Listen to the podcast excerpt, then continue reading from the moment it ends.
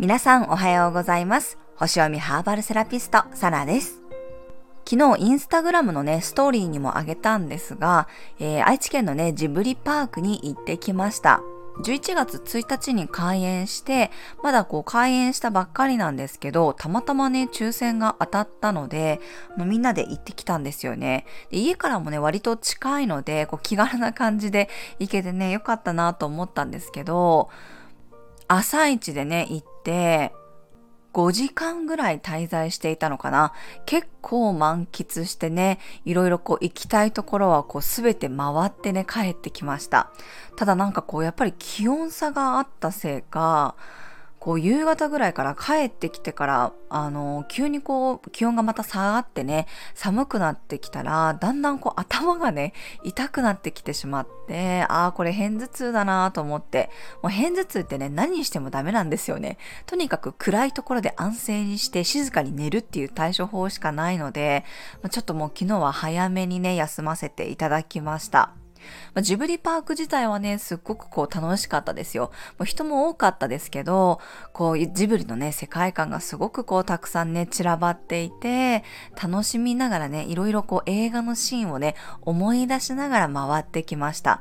ね、子供たちもたくさんいましたけどね、あの皆さんすごくこう楽しそうにしながら、そして大人もね、楽しんでるなと思って、はい、またこうジブリ映画をね、見返したくなるような、そんなね、世界観でした。はい、それでは12月4日の星読みと12星座別の運勢をお伝えしていきます。月はお羊座からスタートです。伊手座の金星、水星とトライン、水亀座の土星とセクスタイル、ヤギ座の冥王星とスクエアです。今日もね、火と風のエネルギーです。考えていることや感じていること、創造性をガンガン形にしていくことができそうです。自分の熱い思いや言葉をね、打ち出すことができるでしょう。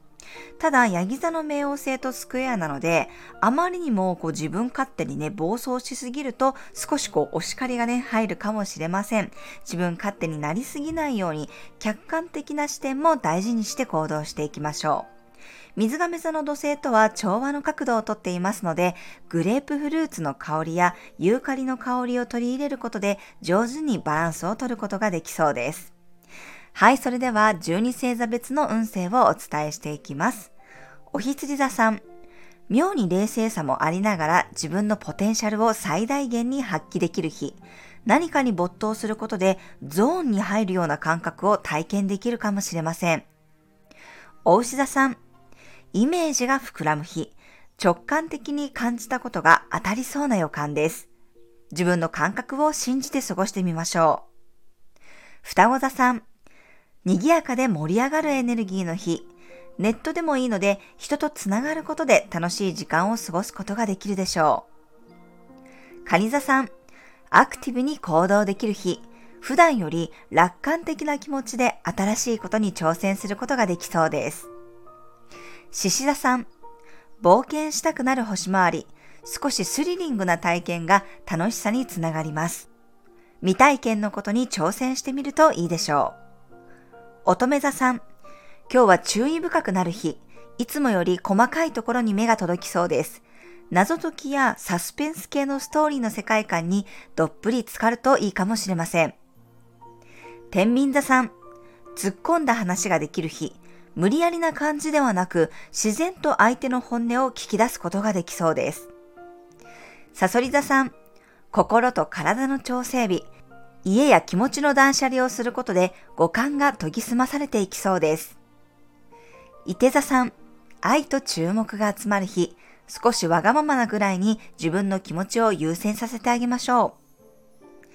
ヤギ座さん、家や家族、身近な人とのご縁が深まる日、内側にエネルギーを注ぎ込むことで自分の活力となっていきます。水亀座さん、促進力がある日、思いついたことに対しての実行力が伴いそうな予感、トントン拍子に計画に移すことができそうです。